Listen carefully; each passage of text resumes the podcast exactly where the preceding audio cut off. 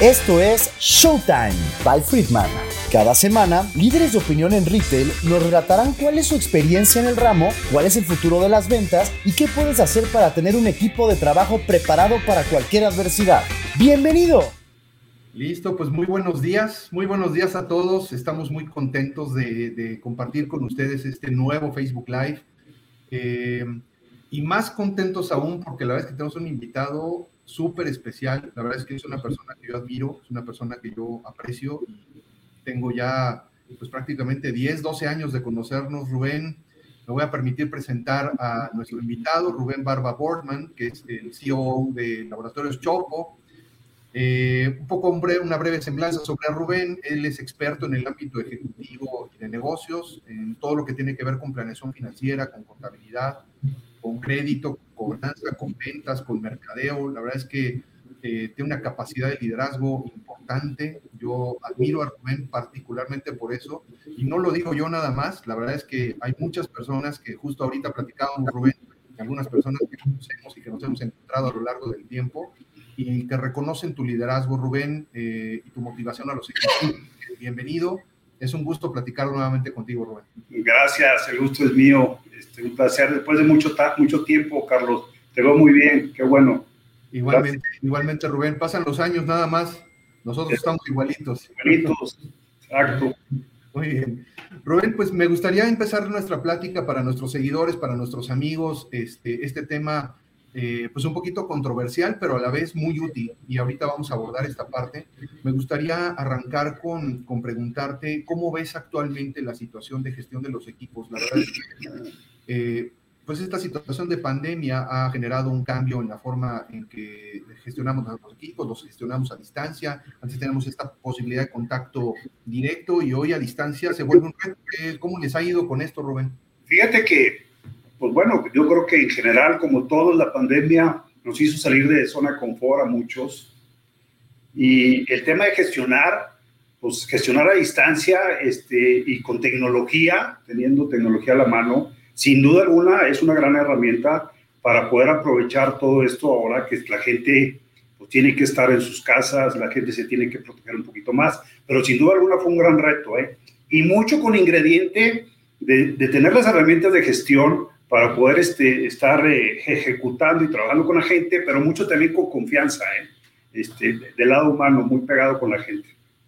Claro, porque eh, además creo que esta situación de, de, la pandemia, como dices, ha generado una necesidad de acercamiento de las personas en la parte emocional, porque no, no podemos pensar nada más en, el cliente, por supuesto, es nuestro, nuestro foco principal, pero también el colaborador es una parte importante en este tema de la inteligencia emocional, todo este manejo emocional de la situación, ¿no? Claro, sin duda alguna, ¿eh?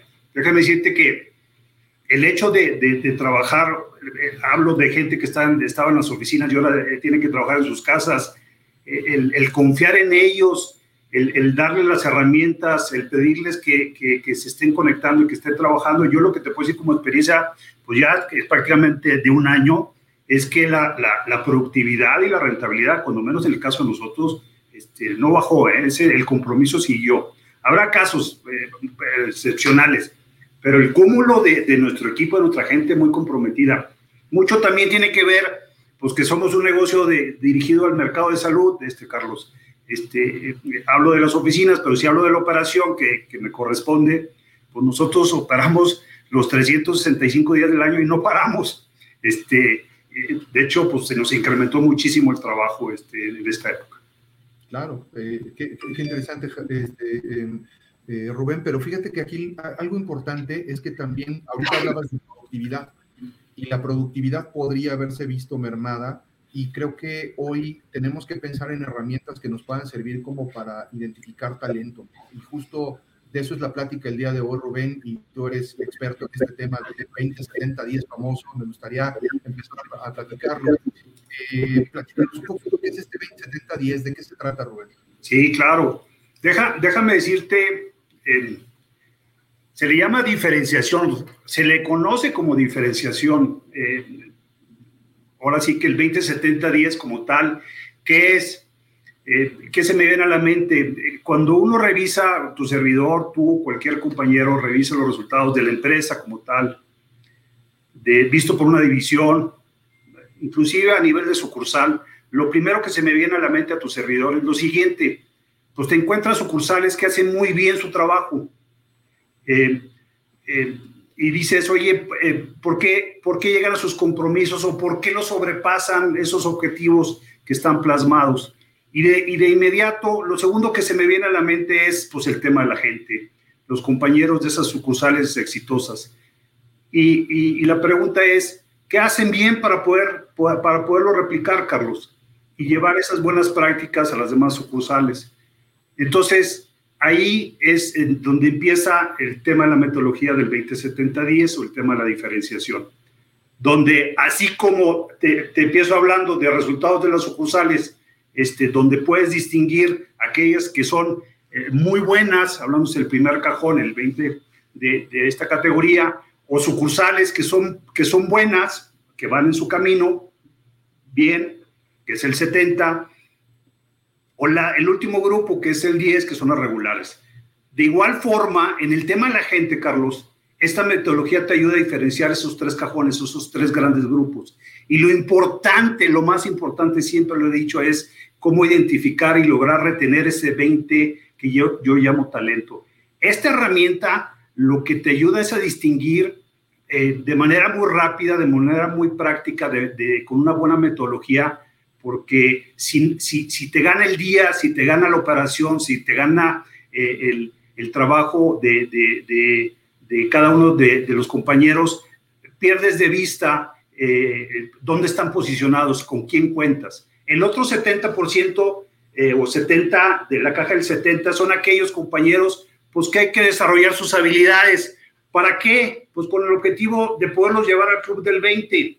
Y por último, lo que de seguro has de traer en tu mente y en tus preguntas, Carlos, es el tema de, pues el controversial, el 10, ¿no? El cajón del 10, que se le llama, pues ahora sí que los compañeros de bajo desempeño.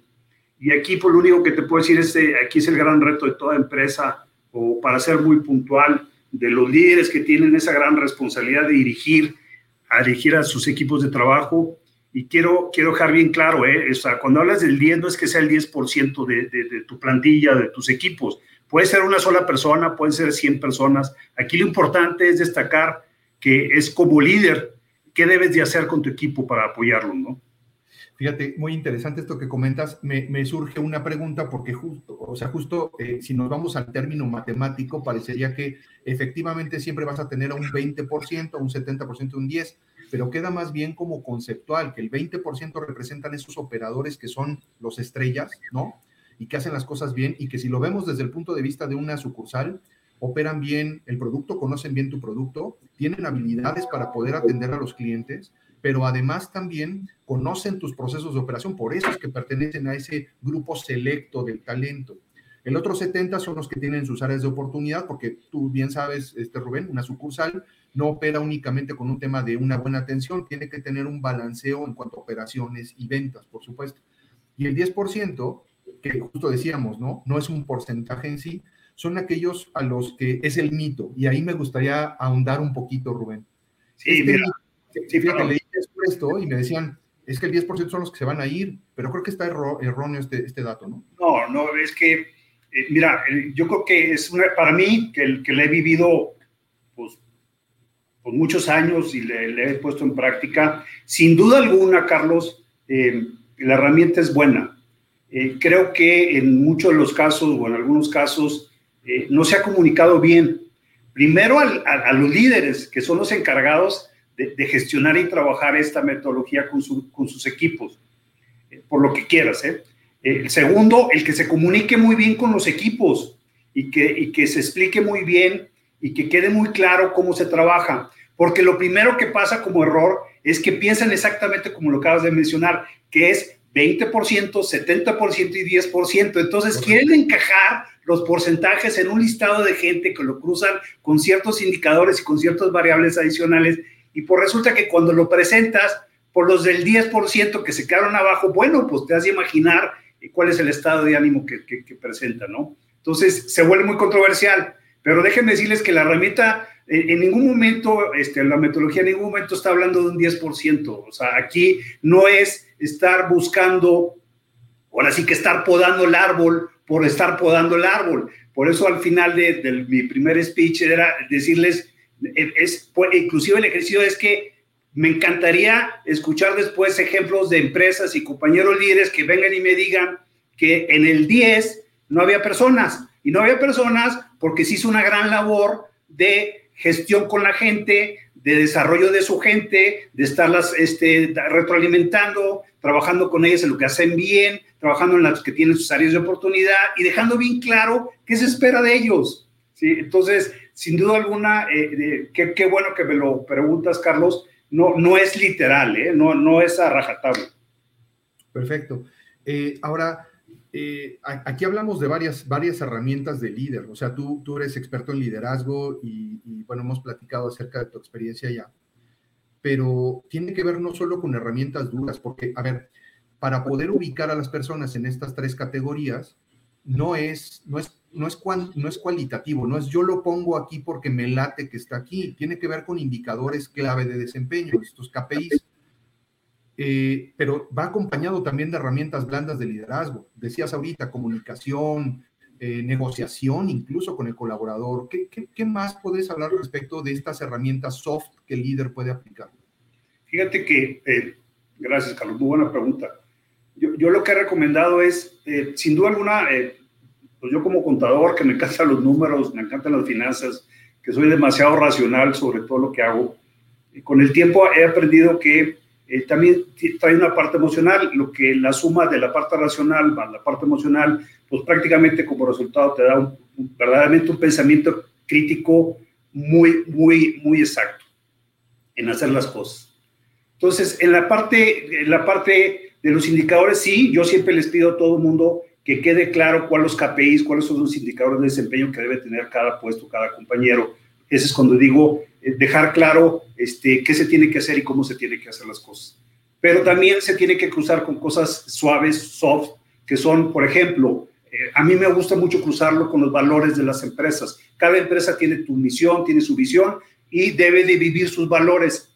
¿Por qué? Porque me he encontrado ejemplos, Carlos, tú y yo trabajamos en alguna empresa por ahí en el pasado, donde eh, se, valoraba mucho el gran resultado, cualquiera que sea eh, ya sea ventas, ya sea eficiencia, ya sea productividad, ya sea comprar más barato, etc. Pero te encontrabas con ejemplos no muy buenos donde no importaba cómo llegabas al resultado. Si pisando a tus, clientes, o en este caso ahora que estoy en el medio de salud, eh, pisando a tus pacientes con un servicio muy malo, pero lo importante es el resultado, déjenme decirles, o atender un paciente en un estudio determinado, donde como, como pedimos productividad, en vez de hacerlo en, X tiempo, que es lo, lo, estándar en un estudio, el que sea, eh, mastografía, este, un rayos X, etcétera, resulta que lo hacemos a la mitad del tiempo con ganas de que te pongan una estrellita y que tu indicador salga este, excelente y, y, estés dando un mal servicio de calidad. Entonces nosotros tenemos el valor de calidad que le damos un nivel muy alto. Y así en cada empresa tiene sus valores. ¿Qué les pido? Recordarás, Carlos, que teníamos el ejercicio para, antes de hacer ese ranking del 20-70-10, cruzábamos con la otra herramienta de las nueve celdas. Yo se lo recomiendo muchísimo. Pones tus indicadores este, duros y los cruzas en la Y contra tus valores o contra otros eh, eh, medidores soft que quieras tener para que haga un buen balanceo, ¿sí? Este, y, que puedas, pueda ser más, este, más limpio el ejercicio. Acabas de decir algo interesante en el tema de valorar el resultado, porque sí, hoy, hoy se honra el resultado, pero no nada más es que llegues al resultado, sino la forma en que llegaste al resultado. Y cuando llegan a ese número, cuando llegan a ese, a ese valor, pues debería haber un tema de reconocimiento también. Y entonces la metodología también te puede servir como para eh, eh, eh, elaborar un, un, plan de reconocimientos a la gente. te lo voy a poner de una manera muy sencilla. Por ejemplo, vienen tus hijos, ¿no? Y te dicen, saqué buenas calificaciones, le dices, es tu obligación, ¿no? Pero cuando vienen con una mala calificación, ahí es donde viene un llamado de atención. Pero ¿por qué no reconocer cuando hacen bien las cosas? Porque no es porque sea obligación, simplemente es, hicieron un esfuerzo por lograr el resultado. Y creo que ese 20% del que hablábamos, creo que puede servir como para elaborar un plan de reconocimiento es importante, ¿no? Claro, claro. Sí, fíjate que eh, igual, este, ahorita al principio les mencionaba que la comunicación es bien importante. Yo, yo estoy hablando de un ranking, el, el, ya me vi, pero para llegar a ese ranking se necesita mucha madurez, se necesita trabajar antes con la gente en el tema de cruzar con sus valores, con resultados, el tema de poderlos retroalimentar, Carlos. Recordarás que nosotros tenemos una retroalimentación de tres pasos, siendo muy sencilla muy práctica, y empezamos con algo, lo primero era reconocer lo que haces bien, la gente no, no te va a escuchar si, si empiezas hablándole por, su, por sus cosas negativas. Primero, lo primero que tiene que hacer uno es retroalimentar a la gente y reconocer lo que hace bien. En ese momento, pues te van a escuchar y van a tener apertura para el siguiente paso, que es, pues, ¿dónde tienes áreas de oportunidad? ¿Sí? Y, manejando tus áreas de oportunidad, este, en esa retroalimentación y cómo te vamos a ayudar o cómo te voy a ayudar yo como líder para, para, para que salgas adelante. Y el tercero era, pues, ¿qué espero de ti? ¿Cuál es el compromiso? Porque la siguiente vez te quiero ver, no en el 10, te quiero ver en el 70. Este, y, y, eso yo creo que eh, da mucho valor. Y aparte, como bien dices, es un proceso creciente de desempeño, o sea, no puedes pretender pasar a una persona que está en el 10 al 20, o sea, tiene que tener su proceso de... Hay un proceso que debe de quedar muy claro dentro del escalón cómo van a ir, van a ir subiendo. Y eso me lleva también a decir ahorita, me dices, el reconocimiento al 20. Yo le llamo el club del 20, porque eh, a mí me interesa mucho reconocerlos, tenerlos ahí, saber de ellos, porque no se puede ir, ¿sí? Este, por ningún motivo se tiene que ir de las empresas el talento. Por eso se distingue. Y, cuando hablo de distinguir es desde lo, ahora sí que en el ranking, lo ves ahí, ahí está Carlos Yunes en la lista, pertenece al Club del 20. ¿Y, cómo lo voy a premiar? Pues para mí eh, también lo recomiendo mucho, no todo es monetario, no todo es económico, sin duda alguna tiene, tiene su parte, su parte eh, económica que hay que, que hay que incluirla en el Club del 20, pero también lo no monetario es muy, pero muy importante. Claro, claro. Ahora, eh, estamos hablando un poco y parecería que la estrategia está a 10.000 pies de altura, porque generalmente estas, estas estrategias son promovidas para el desarrollo de talento por las áreas de recursos humanos, desarrollo eh, organizacional, etc. Pero, ¿qué utilidad es para el operador? Porque esto no está a 10.000 pies de altura, esto está en la tienda. Esto, o sea, el mismo gerente de una unidad de negocio puede identificar este 20-70-10 dentro de su gente, ¿cierto? Claro, de hecho. ¿Qué le da el operador, Rubén? Sí, de hecho, este, déjame decirte que, bueno, yo, yo te diría, es para todo, para todos los niveles eh, dentro de la estructura organizacional es, muy valioso, ¿no? Pero, pero yo que, que, vengo de la operación, que me he hecho en la operación, que, que vivo la operación todavía, este, después de casi 30 años, 30 años de trabajar de experiencia laboral, eh, me gusta mucho estar en el campo porque me gusta ver esa gente, esa, esa gente que vibra con esa metodología cuando llegas, eh, yo llego a los comedores y, veo, veo los rankings, eh, yo le agrego, yo, yo, en especial tengo un ejercicio que trabajo con la gente en, las sucursales, en la operación, que le llamo el, el, árbol de los sueños. Entonces, ah, como, como el 20% de la gente, eh, bueno, todos en general, pero como, como ese 20% empieza a lograr a cumplir sus sueños, Carlos. Es decir, todos tenemos objetivos en nuestras vidas, tenemos metas y tenemos sueños. Pero aquí lo interesante es que los líderes tienen que conectar a su gente, ¿sí? Los intereses, los objetivos o los presupuestos, lo que como le quieras llamar de la empresa, con los sueños de su gente. Entonces, todo el mundo tenemos un sueño, comprar un auto, salir de viaje, este, eh, casarte, eh, etcétera. Entonces, eh, si queda claro que, a través de este, de, este, de este trabajo que tienes, de las herramientas que se te dan, de, la capacitación y de todo lo que eh, tu líder te está apoyando, este, das el resultado, le va bien a la empresa, le va bien a la sucursal, le va bien al equipo y eso hace que cumples con tus sueños, bueno, pues, pues es el mejor de los dos mundos, ¿no?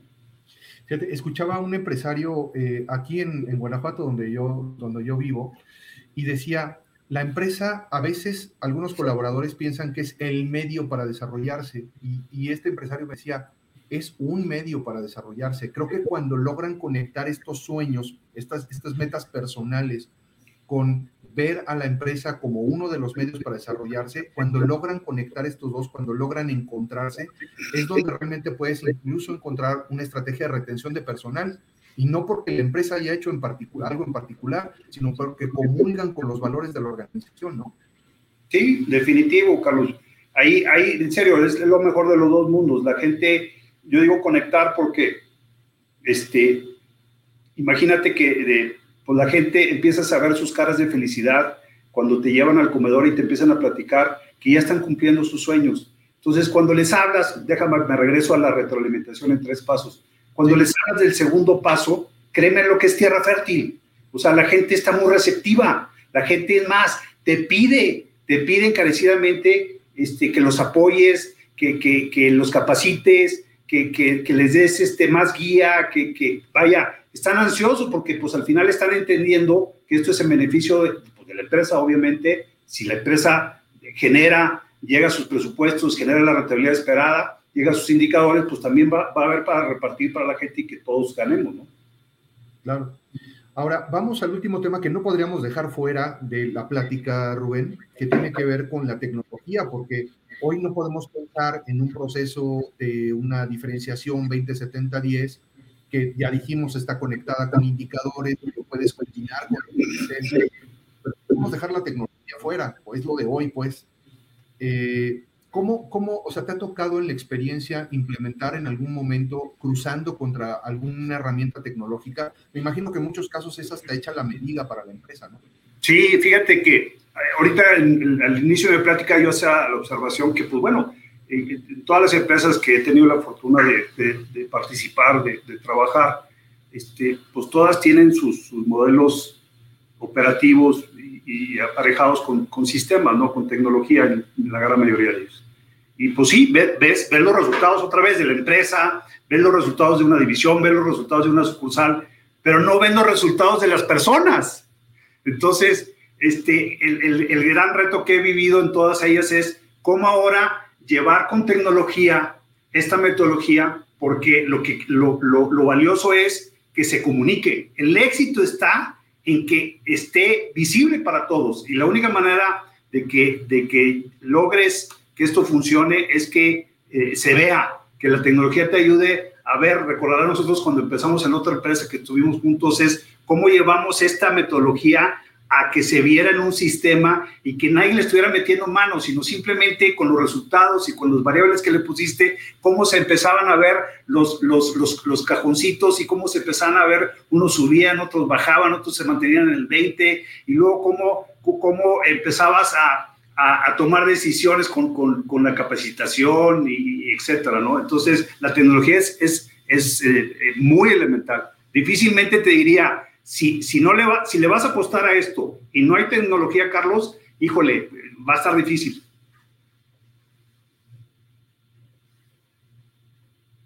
Perdón, Rubén, la conexión, discúlpame, gajes del oficio, ni modo. Eh, ah, fíjate, hablábamos de tecnología y nos pasa esto. Perdón, Rubén, te perdí, te perdí en la, en la respuesta, si quieres. Este, eh, yo te decía que definitivamente, si nos, para todo la tecnología hoy en día este, cobra una importancia muy grande, ¿no? Este, ahora se habla de digitalización y, y se hablan de muchas cosas de, de la parte tecnológica. Pero, pero puntualmente para el ejercicio de, la, de, lo que estamos hablando, el tema de diferenciación, yo lo que te diría es que definitiva también, definitivamente también tiene que ir aparejado con tecnología. Eh, no sé si me alcanzaste a escuchar, yo te decía que en la, en, la, otra empresa donde estuvimos tú y yo juntos, este, uno de nuestros grandes retos fue cómo comunicarla, cómo hacerla viva, porque no era solamente un día en una sesión juntamos a todos los gentes de sucursales, nos los trajimos de, desde Tijuana hasta hasta, hasta Yucatán y se les explicó la metodología y se les dijo cómo y se les puso ejemplos y se fueron y, ya no lo volvimos a ver. No, era, era el kickoff de eso y luego cómo se los pusimos en los sistemas, se los pusimos en sus visores y lo podían estar viendo de manera diaria, así como veían sus resultados de ventas diarios y veían cómo iban ganando sus comisiones, así ellos también iban viendo cómo iban en su ranking, ¿no? Lo recordarás. Claro, por supuesto. Rubén, estamos casi por terminar y tenemos un par de preguntas de, nuestros amigos que nos escuchan. Eh, la primera es, nos dicen si es recomendable utilizar esta estrategia de diferenciación 20-70-10 si tiene un negocio pequeño de 10 empleados. Definitivamente, esto yo se lo recomiendo muchísimo, créanmelo, este, les va a servir muchísimo. Eh, eh, no, no tiene nada que ver el tamaño de la empresa. Nada que ver, ¿verdad? pues al final. No hay ningún problema, al contrario. La segunda pregunta tiene que ver con el tiempo, Rubén. ¿Por cuánto tiempo es recomendable? Yo diría que es continua, ¿no? yo, es, sí, es mejor a continua. Yo, yo agregaría con el tema del tiempo es eh, eh, evalúen en periodos cuando menos, cuando menos cada tres meses, ¿sí? Porque también estar evaluando todos los días, pues no hay mucho movimiento y no tiene ningún sentido. Crucen esa información cada tres meses y de manera constante. ¿eh? Es, es una cultura la cultura que estás generando es una cultura de, rendición de cuentas, de resultados, con objetivos claros, no KPIs muy claros, cruzado con valores en este caso. Perfecto, Rubén. Mira, y hay una última pregunta. Dice, ¿cómo sé si una vez aplicado el modelo está resultando exitoso? O sea, ¿cómo me doy cuenta que esto me funciona? Eh, yo, una de las viéndolo como metodología, una de las cosas es cuando, cuando no tengas nada en el 10, pues eso es una manera de, de poder este, rápidamente decir, oye, voy bien. otra es, ah, el antes y el después, siempre comparen, siempre comparen antes de, la metodología y después de la metodología. Lo que les puedo decir es, se ganan muchas cosas a favor de la metodología. Puedes este, empezar a vender más, puedes ser más eficiente en tus costos, puedes ser más eficiente en tus gastos. Al final, al final este estamos en los negocios y hay que, hay que verlo como tal, ¿no? Perfecto. Rubén, a mí me gusta siempre preguntarles a las personas que entrevisto, y no va a ser la excepción contigo, para cerrar. Eh, en, los, en, los, comediantes, ¿no? los que se dedican a la comedia, dicen que dejan propina cuando dejan algo de sí mismos a su público, cuando están dejando algo del alma, pues. ¿Qué le puedes dejar a nuestros seguidores, a nuestros amigos como mensaje para concluir esta plática que ha sido muy interesante y que te quiero agradecer de verdad. Este, preocúpense por la gente. Eh, cuando, cuando te quitas la cachucha de jefe, de responsable, y te pones la cachucha de líder, y, líder es, pues, déjame decirte, pues, traducción rápida, que definición rápida es, pues, hacer que las cosas sucedan a través de tus equipos de trabajo. Cuando ese líder este, se compromete con ellos y se preocupa por ellos y, está con ellos este, desde las 6 de la mañana hasta las 8 de la noche que se cierran las operaciones en cualquiera de los negocios. Eh, créanmelo, eh, que la gente eh, va a estar con, con, el líder, va a estar con los resultados, se va a ver un compromiso. Háblenle con el corazón. La gente no es tonta. La gente sabe muy bien este, a, dónde, a dónde el líder los quiere llevar. Eso es lo que yo les, este, regalaría. Perfecto, Rubén. Eh, pues eh, agradecerles a nuestros amigos, a nuestros seguidores. Eh, esta, esta, este, este Facebook Live evidentemente va a estar publicado en, en, nuestras redes sociales de Friedman Group México, tanto en LinkedIn como en Facebook. vamos a poner por ahí un post seguramente en, en Instagram. Rubén, no me queda más que agradecerte y por supuesto dejar abierta una invitación porque creo que nos falta platicar muchas cosas todavía. Eh, creo que hay muchos temas de los cuales nos podrías, nos podrías compartir con tu experiencia y la verdad es que ha sido, ha sido eh, muy, muy, interesante platicar contigo de nuevo. No, hombre, encantado. Este, nos ponemos de acuerdo y vamos viendo días, agenda y hora y encantado la vida. Encantado. Y gusto en verte otra vez, Carlos. ¿eh? No, al contrario, te agradezco muchísimo, Rubén. Nos quedamos por acá, nuestros amigos, muchas gracias. Eh, que tengan muy buen día y síganos en redes sociales. Ahí van a aparecer en la parte de abajo. Pónganos sus comentarios. Rubén, muchas gracias. Gracias, buen día. Esto es Showtime by Friedman. Cada semana, líderes de opinión en retail nos relatarán cuál es su experiencia en el ramo, cuál es el futuro de las ventas y qué puedes hacer para tener un equipo de trabajo preparado para cualquier adversidad.